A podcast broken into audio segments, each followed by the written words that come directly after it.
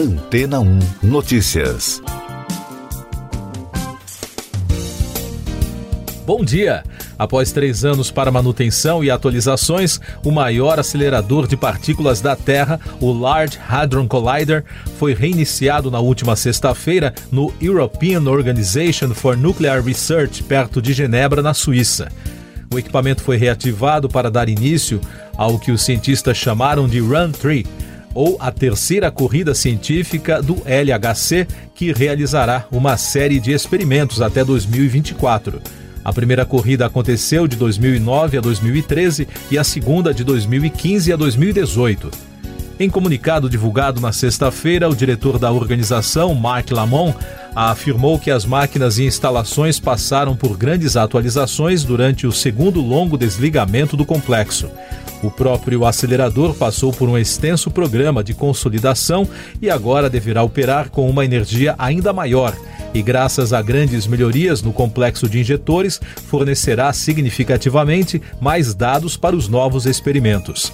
Entre as mudanças divulgadas foram acionados 27 quilômetros na estrutura para injetar dois feixes de prótons em direções opostas a um nível de energia de 450 bilhões de eletronvolts. Segundo os pesquisadores, a meta é atingir 13 trilhões e 600 bilhões de eletronvolts nesta terceira corrida. O plano é desligar o acelerador de partículas em 2024 para mais atualizações e reativá-lo em 2028 com o nome de High Luminosity Large Hadron Collider. Os aceleradores de partículas são usados para investigação científica e também para a produção de radiação síncroton.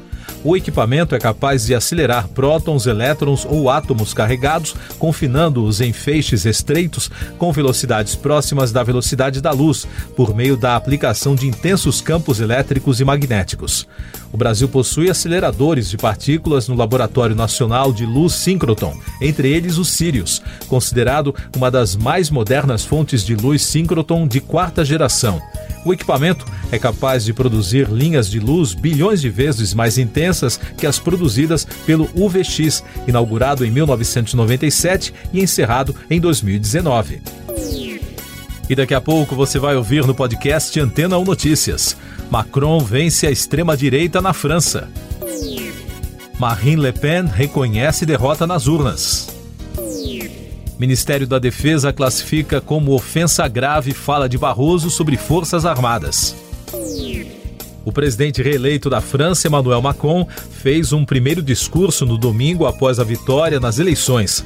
Macron conseguiu 58,55% dos votos contra 41,45% de Marine Le Pen. Com esse resultado, ele se tornou o primeiro líder francês a ser reeleito em 20 anos.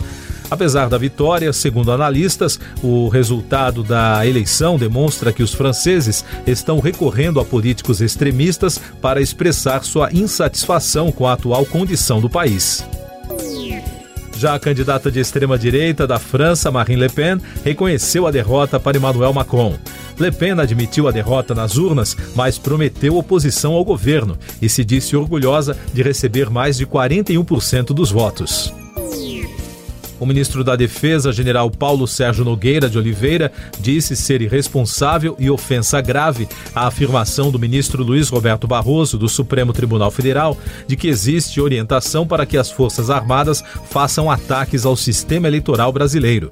O atual ministro, que foi empossado há menos de um mês pelo presidente Jair Bolsonaro, divulgou uma nota na noite de domingo para rebater as afirmações feitas pelo magistrado. O ex-presidente do TSE, o Tribunal Superior Eleitoral, afirmou no domingo em um evento virtual promovido pela Universidade Alemã Hertz School de Berlim que há no cenário político brasileiro a intenção de usar as Forças Armadas para atacar o processo eleitoral no país.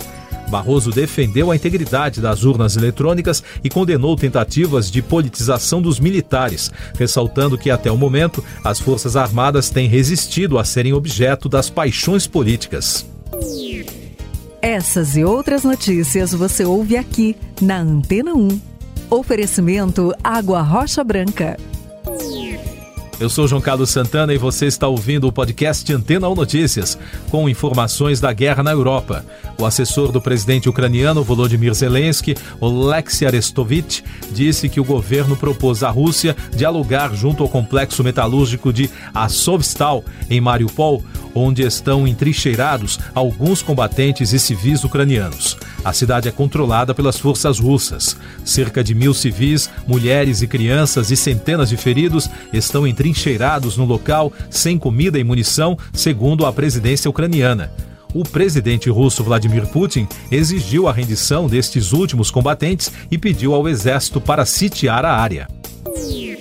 Ainda sobre a guerra no leste europeu, o secretário-geral das Nações Unidas, Antônio Guterres, fará uma escala em Ankara antes de seguir para um encontro com o presidente russo Vladimir Putin e depois ir à Ucrânia para conversas com Volodymyr Zelensky. De acordo com um comunicado da Organização das Nações Unidas, Guterres visitará a capital turca nesta segunda-feira, onde será recebido pelo presidente Tayyip Erdogan. Na Nigéria, as agências de notícias internacionais informaram no domingo que mais de 100 pessoas morreram numa explosão em uma refinaria de petróleo clandestina no sul do país. Segundo a imprensa local, a área é devastada por décadas de vandalismo e exploração ilegal de hidrocarbonetos. O acidente ocorreu na noite da última sexta-feira entre os estados de Rivers e Imo, na região sul, informou a porta-voz da polícia. Mais destaques nacionais no podcast Antena 1 Notícias. A Rede Sustentabilidade entrou na última sexta-feira no Supremo Tribunal Federal com uma ação contra o indulto concedido pelo presidente Jair Bolsonaro ao deputado Daniel Silveira, condenado a oito anos e nove meses de prisão.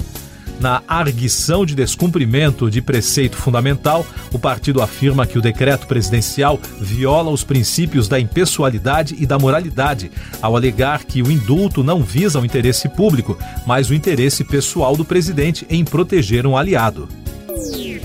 Os números da Covid no Brasil. O país registrou no domingo 38 mortes pela doença em 24 horas, totalizando mais de 662.700 óbitos desde o início da crise. A média móvel nos últimos sete dias é de 99, com tendência de queda. Também foram notificados mais de 3.500 novos casos, somando mais de 30 milhões e 300 mil. Com isso, a média móvel de infecções nos últimos sete dias foi a 13.900, com tendência de queda. Meio Ambiente. Um dos vulcões do complexo do famoso Krakatoa entrou em erupção na Indonésia no domingo. A nuvem de cinzas vulcânicas na região chegou a mais de 3 mil metros no céu. O vulcão, conhecido pelo nome de Anak Krakatoa, ou seja, filho de Krakatoa, expeliu cinzas sobre o local que separa as ilhas de Java e Sumatra. É a pior erupção entre as 21 registradas nas últimas semanas. As autoridades pediram aos moradores que usem máscaras. Último destaque do podcast Antena 1 Notícias, edição desta segunda-feira, 25 de abril. As bolsas asiáticas despencaram nesta segunda, puxadas pelos mercados da China, que sofreram um tombo em meio a preocupações com o impacto da atual onda de Covid-19 na economia. A perspectiva de aumentos de juros mais agressivos nos Estados Unidos, que derrubou Wall Street na última sexta-feira, também comprometeu o sentimento do mercado asiático. Siga nossos podcasts em antena1.com.br.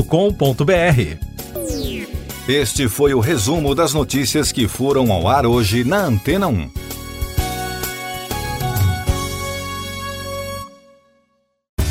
Depois de tanto conteúdo legal, que tal se hidratar com água rocha branca? O consumo regular de água durante o dia traz benefícios para a saúde, como, por exemplo, manter a pele bonita e hidratada. Rocha Branca, da fonte direto para sua casa.